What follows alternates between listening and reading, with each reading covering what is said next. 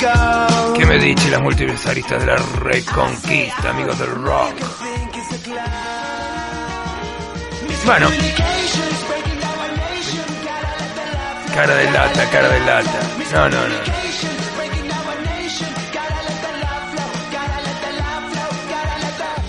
No puedo encontrar, a ver acá, ya me pongo. Bueno, vamos a darle la bienvenida al descontracturante arte de ser nexo y parte al señor Fabio Reano, un amigo de la casa y un amigo de la Pachamama. Bienvenido, amigo del rock. Muchas gracias, muchas gracias. Este, nos reencontramos en este espacio para, para seguir recorriendo los los cultivos de, de la huerta de, estación. Que cuánta paz nos da ¿eh? meter las manitas, en, aunque sea poner unos plantines de tomatito, de cherry, alguna aromática. Yo ayer estuve metiendo pepinos. Pepinos, mira. Sí. Vamos a ver que mi papá los hizo germinar antes, quería ver el poder de germinación, pero yo fui y puse la semillita nomás para esperar. Pero él dice, no, quiero ver el poder de germinación. Así que ahora, ¿podré pasar esos germinados? Me germinaron dos ¿Eso los podré los, los brotecitos enterrar?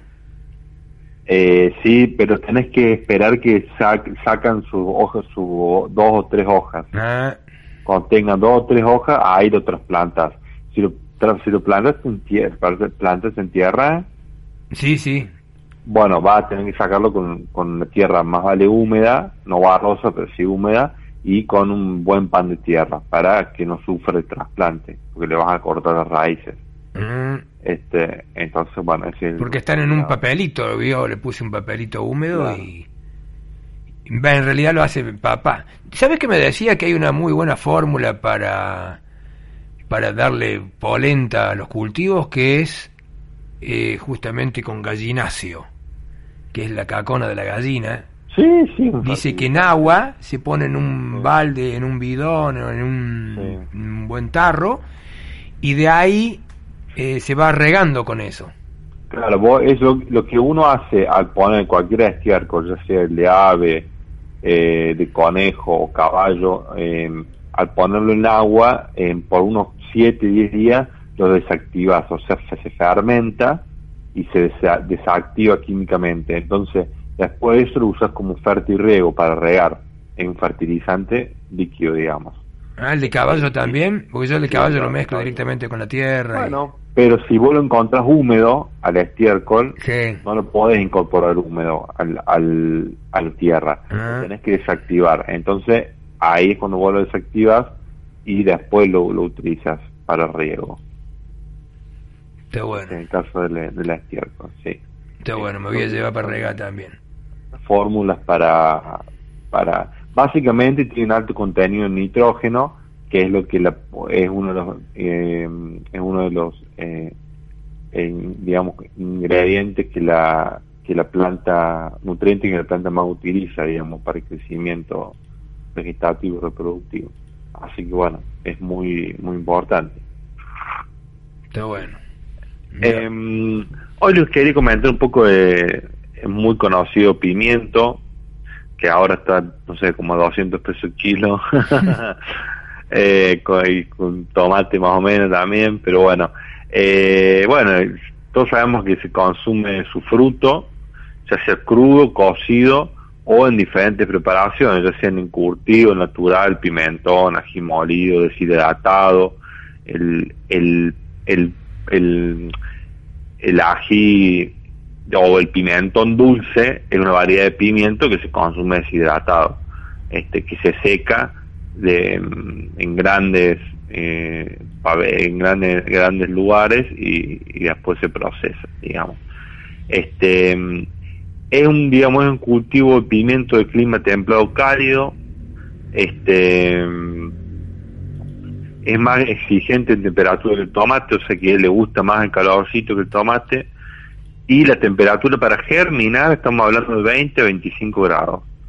O sea que eh, ya prácticamente ahora que estamos iniciando noviembre podemos plantar directamente en tierra porque ahora el sol da en la tierra y alcanza esa temperatura entonces se produce el proceso de, de, activación de la semilla. Este y eh, por debajo de 15 grados bueno se detiene su crecimiento, pero ya acá estamos teniendo eh, temperaturas que superan los 15 grados en el día, así que la planta va a crecer. Eso es lo importante. Eh, y bueno, del trasplante no voy a hablar porque ya pasamos la época, pero es de julio a septiembre, se puede sembrar en, en protegido de las heladas y después trasplante en septiembre y octubre. Eh, y bueno, eh, ya en, en, noviembre, este, eh, digamos, una vez que sembramos, y las plantas tienen de 4 o 5 hojas, o sea, o a 10 a 12 centímetros de altura, este, podemos trasplantarlos. Si sembramos muchos juntos, podemos ahí trasplantarlos. Este, bueno, hay diferentes variedades, pero la distancia entre hileras es entre 70 y 80 centímetros y entre planta de 30 a 40 centímetros. Es muy similar al tomate, este, eh, debo respetar esta distancia para que el cultivo se desarrolle.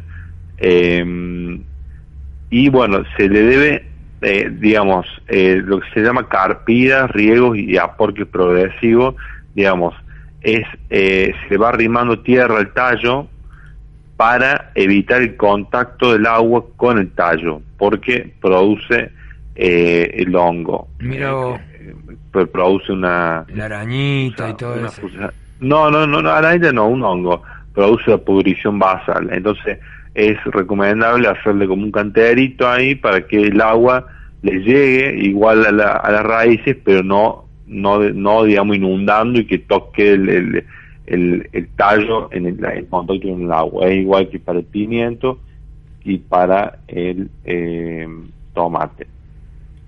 Este, eh, Después, eh, bueno, también el tutorado es muy importante, eh, porque bueno, es una planta que se vuelca fácilmente, eh, digamos, es una planta que tiene un porte más erecto que el, que el tomate, pero tiende a tumbarse, entonces hay que, aunque sea con uno o dos hilos, hay que tutorarlo y, y, bueno, y anclarlo. Y la, la cosecha se inicia 70, 80 días del trasplante, este y bueno, si las cosechas verdes y si no, si lo quiere consumir rojo, hay que esperar que madure unos días más.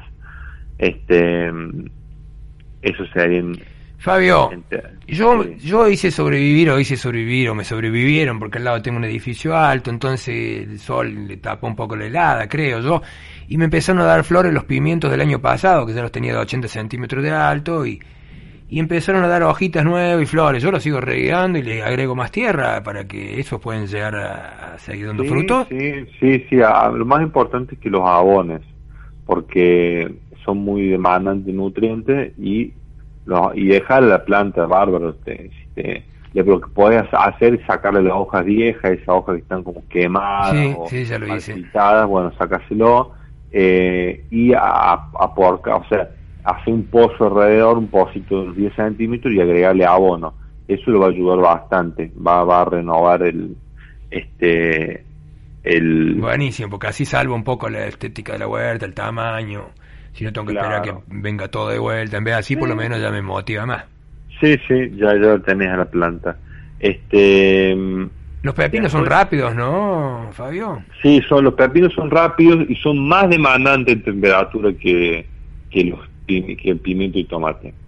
Requieren más temperatura ambiental, digamos, y humedad. Eh, son bastante más demandantes, pero es una planta que está dentro del, grupo, digamos. Que ¿Son compatibles con ponerlo, por ejemplo, le puse los pepinos a, 50 centímetros del, pimiento, como me decía 70, pero ponerle 50, después el tomate está ahí también a 40, 50. Porque son, son plantas que se llaman autógamas, o sea, se autopolinizan, ah. no se van a mezclar, a no ser que vos eh, eh, quieras mezclar, eh, por ejemplo, em, eh, digamos, podés poner dos variedades de tomate juntos, pero, por ejemplo, si pones dos variedades de acelga juntas, se van a mezclar las variedades. al momento de semillar, porque tienen polinización cruzada. Mi papá me decía, pone de la otra, pues yo le puse la chicoria, y me dice, pone de la otra chicoria que es más blanda. Le digo, no, hay, sí, hay otra clase, hay dos tipos de chicoria. Me vos. Y hay una, hay una que es una chicoria de hoja bien ancha y larga, eh, que es más, mm, para mí es menos, amarga, y después hay una chicoria clásica con la base bien dentada, eh, que es parecido al diente león incluso, eh, que es bien amarga. Viste que el este, diente león se puede comer perfectamente también, sí, ¿no? Sí, se puede comer, es planta comestible totalmente. Muy, muy, eh, muy sana, muy, dice que tiene un montón de, propiedades. Sí, sí, sí. Incluso la, la a la chicore o el diente león eh, se lo utiliza mucho en los bordes. Si uno hace un cantero grande, puede poner en los bordes a chicoria porque nace rápido y es muy tupida y evita que, y evita el, paso de maleza, digamos, como una barrera física eh, al momento de, armar una, organizar una huerta. Ah, la chicoria. Sí. Mira qué bien, lo voy a hacer. Le voy a decir, tengo que poner hilos aparte todo, porque viste, los perros ven movidito y ya les quiere les gusta ir ahí. Claro, sí. Sí, una solución es poner ramas arriba hasta que te nazcan, viste, por lo menos. Esas son algunas de las soluciones. Este, después la otra es la, es la, la famosa, el poroto chaucha, eh, que se consume en las vainas tiernas. Eso es riquísimo, puro hierro. O los, o los porotos inmaduros. Eh, es sensible a las heladas, por, bueno, un clima, el clima templado cálido. Este, también necesita entre 15 y 24 grados para germinar, o sea que ya estamos en época de siembra, de septiembre, de septiembre a octubre se siembra.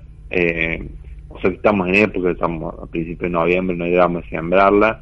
Eh, se puede realizar también siembras en noviembre y enero, eh, que sea una siembra escalonada para, para tener este una, una cosecha escalonada. Eh, también se, se hace carpida, que es se arrancan las malezas en la zona del cultivo.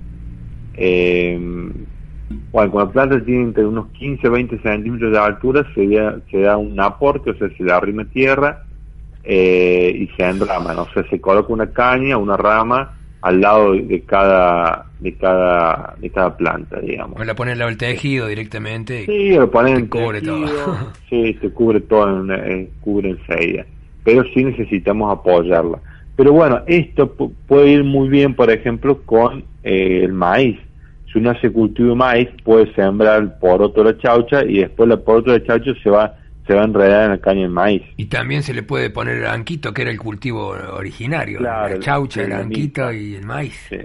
la milpa. A mí, me encanta meter esa triada. En realidad le doy esa triada y le meto el tomate, le meto el pimiento y meto todo lo que puedo ahí. Los voy buscando lugares, ¿viste? Como voy enterrando la hierba, las cáscaras de banana, ¿qué más tiro? La cáscara de cebolla, de ajo, bueno, es todo lo que tiro. Y cebolla, y, y acelgas, y coliflor, y todos esos restos, sin cocinar, por supuesto. Y voy haciendo pocitos, fui haciendo todo el año así pocitos, entonces después los riego, le pongo cañita y riego. Entonces ahora voy y tiré la, la sembrada de los pepinos, tres, cuatro semillas en cada pocito, de los mismos pocitos que yo ya había preparado. Claro. abono. Y ahora vamos a ver cómo sale como germina. No, bueno, fue no ha llovido mucho todavía, así que no hay riesgo que se te pudra tampoco la semilla. Ah, no, porque yo le riego de lo lindo también. No, no hay, o sea, no, no. Primero porque tenés un sustrato ya muy acuoso con restos eh, que son eh, vegetales, digamos, que acumulan humedad. Entonces vos le, le metés más humedad y se termina haciendo una Mm. Una zona ahí bastante húmeda, se regalo, pero no, no de forma muy... Papas me han crecido entre medio por haber tirado tantas cosas. ¿Qué hago con las papas? ¿Las dejo o estoy fuera de estación? No, la papa es la época. Lo que tenés que hacer es cuando tengan aproximadamente unos 40 centímetros de altura, aporcar, o sea, arrimarle tierra al cuello de, de la planta para estimular el, enraizamiento ah. y el llenado y el llenado de, de los tubérculos que se engrosan y forman la papa. Vos sabés que fue uno de, los hallazgos más lindos que, que me tocó con el tema de la, de la huerta, ¿no? Y que fue justamente eso, que en una maceta tenía papas y yo no sabía ni que eran papas y bueno, dado el momento fui a, a sacar todo eso ahí, era tierra tan liviana, tan preparada así para plantas, y resulta que saqué un racimo de papitas, la felicidad que me dio, me las comí fritas. alto frita, alto fritanga. sí, no podía creer. Y bueno, hablando de frito, eh, pasamos al rabanito. Oh. El rabanito también se puede comer frito. No sabía eso. Sí, sí, probalo, es muy rico. No me digas, ¿y cómo lo cortás? ¿Lo metes entero? como, en, digamos, en, rebanaditas, te quedan rebanadas circulares, eh, lo feteás, este, y, lo tirás a la, freidora y con aceite y te queda muy rico porque te queda como un toque picantón, como si comieras, digamos. El picor, dirían los chicos. Sí, sí, sí. Así como es, a ver, repetime y después te digo un mensaje que ya te han mandado acá este del rabanito se hace frito se, se obviamente se cortan las hojas y, la parte de la raíz se corta en, en rodajas circulares digamos tipo papa frita no bastoncitos sino las otras claro no bastoncitos sino unas redondeadas que como ya tiene forma redonda vos lo que haces es ir fileteándolo Mira. Pasar el cuchillo, digamos, de un extremo hacia el otro y te vas fileteando y de esa forma lo, lo tiras directamente a la freidora. ¿Qué comemos rabanitos fritos? Y una vez que están dorados ya los puedes comer. Mira vos. Te vas a dar cuenta porque están dorados como unas papas y... Mira vos. Yo como batata frita con azúcar, zanahoria frita, papa frita, pero rabanito frito, pa, no lo sabía. Sí, probalo. También es muy rica la hoja, eh, pero en estadios tempranos el rabanito. Ya en estadios más avanzados no porque generen una, una como una especie de, mm, de crecimiento de pelo pubescente debajo de la hoja y eso hace que sea un poco amargo al paladar. Hola queridos amigos del rock, les puedo preguntar al muchacho qué puedo utilizar contra las hormigas negras, que trasplanté tomates y me aparecieron hormigas negras algo medio rápido, dice el amigo Edgar Prudencio. Bueno, lo que yo te diría es que algo rápido es que identifiques dónde está el, hormiguero. Si el hormiguero está en una zona que vos puedas cavar y que vos veas que es un hormiguero chico, agarra, la pala y cava por lo menos unos 30, 40 centímetros, entonces lo destruyes el hormiguero. Lo llenas de agua. Y después lo que haces es sí colocarle agua. Ahora, si el hormiguero está metido entre medio de una construcción o está metido en un lugar donde no puedes acceder, lo que yo te recomiendo es sí tirarle buena cantidad de agua caliente. Y si no, lo que te recomiendo es que lo puedes comprar en un vivero, la tierra de diatomea. Que la tierra de diatomea este, es un es un componente orgánico que lo que hace son algas fosilizadas, que lo que hace es eh, justamente eh, por, por contacto, el insecto toma contacto con la tierra de atomía, que es como un talco, y directamente se, se muere por, por asfixia, digamos. Este, esa es otra forma orgánica de hacerlo. Em, pero bueno, las hormigas negras son bastante destructoras y hay que estar atento, hormiguero que vea, hormiguero que hay que destruir, digamos. Otra de las formas que también se puede hacer es agua con detergente. Agua con detergente no, no, no, es tóxico, no es contaminante, no. Lo, lo, que lo que hace es que el detergente genera que la hormiga salga eh, y de esa forma después puede destruir el hormiguero también de una forma más más eh, eficaz. Somos crueles, ¿eh? Y bueno. Somos crueles. Eh, ¿Qué me dices? bueno, la plaga, la hormiga es la plaga. Dice mi amigo de Puerto Madryn que él tiene que cultivar a 110 kilómetros por hora el viento. Ah. Me muestra la foto de los pollos, los pollos están todos despeinados, no sabe lo que... En el caso de Puerto Madrid se usan las mallas o cortinas forestales. En ese caso, si va a ser una zona de cultivo, tiene que poner una protección contra el viento, que son unas mallas, eh, son mallas cortaviento, o bueno, y, en, en, su caso después también agregar lo que es cortina de álamo, eso puso él. Es lo que más se usa. Dice que puso 200 álamos para frenar la bronca. Sí, sí, sí. El tema es que el, álamo en invierno se cae la hoja y te, y te quedas sin cobertura del, viento. Pero bueno, si podés poner en una zona un poco de, malla y después el resto álamo, te cubre bastante bien ya lo que es zona de viento. Acá no se usa, se usa muy poco el álamo para cortina, pero acá no, no tenemos graves problemas de viento, acá lo que más problemas tenemos es de insolación, el tema del sol, este que tenemos bastante eh, presencia, digamos, de, horas de luz. Eh, bueno, el rabanito es súper rústico, eh, soporta cualquier temperatura, pero no los extremos, o sea, no ni, ni un diciembre ni un julio, digamos. Tolera las temperaturas medias, digamos. Em, es súper rústico, lo podemos hacer siembra chorrillo, o sea, una detrás de otra, separado 10 centímetros entre líneas. Eh, lo podemos en, en 30 en verano, en 30 días lo tenemos rabanito, es súper rápido. Se puede, se separa las plantas 15 centímetros de planta y planta, o sea que si nosotros sembramos chorrillo, eh, después vamos a tener que estar raleando, sacando, o sembramos con cuidado, con paciencia, dos o tres semillitas cada 15 centímetros.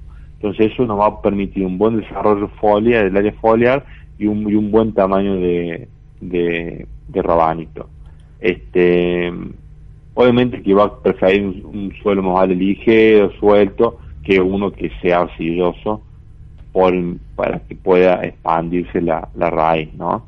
Este, y eh, bueno, ya les he dicho, la cosecha en 20, 20 30 días y el, el rabanito, digamos, cuando está, cuando alcanza un diámetro de 1 a 1,5. Y no se ponga viejito porque se pone muy amargo. No, no solo amargo, sino que, eh, eh, digamos, eh, se va, sí, se va haciendo más amargo, pero se va huecando la raíz. Entonces vas perdiendo, vas perdiendo la, la sustancia de reserva que es lo que vos querés consumir esa raíz eh, compacta, digamos, y, suculenta, si vos lo dejas pasar, se empieza a consumir y se empieza a hacer como una especie de, cráteres adentro, digamos, de espacios vacíos, este, que, que no está bueno. Eh, y semilla. Este, entonces, bueno, un poco para, para evitar eso. Pero qué bien. Así que bueno. Bueno, eso sería todo por, bueno, buena temporada, buena buena época para sembrar entonces. Yo estoy contento. Toda la gente que mete las manos en la tierra está contenta. Tenemos cosas que contar. Ni hablar cuando tenemos cosas que comer de nuestro propio esfuerzo. Ah, en realidad el esfuerzo lo hace la pacha. Nosotros direccionamos un poco la intención. Sí, sí. Ponemos en la semilla y la pacha se resta. Así es. Sí, señor. Bueno, estimadísimo. Bueno. ¿Algo más que aportar? ¿Alguna semilla más para sembrar? No, no, que estamos en plena temporada ya primavera-verano, así que todo lo que sea primavera-verano ya arranquen la siembra directa, ya de, derecho cantero o maceta. Pero muy bien, qué lindo, me gusta, me gusta. Y bueno, después yo te voy a mostrar todo lo que estoy haciendo en algún momento, que nos podamos juntar.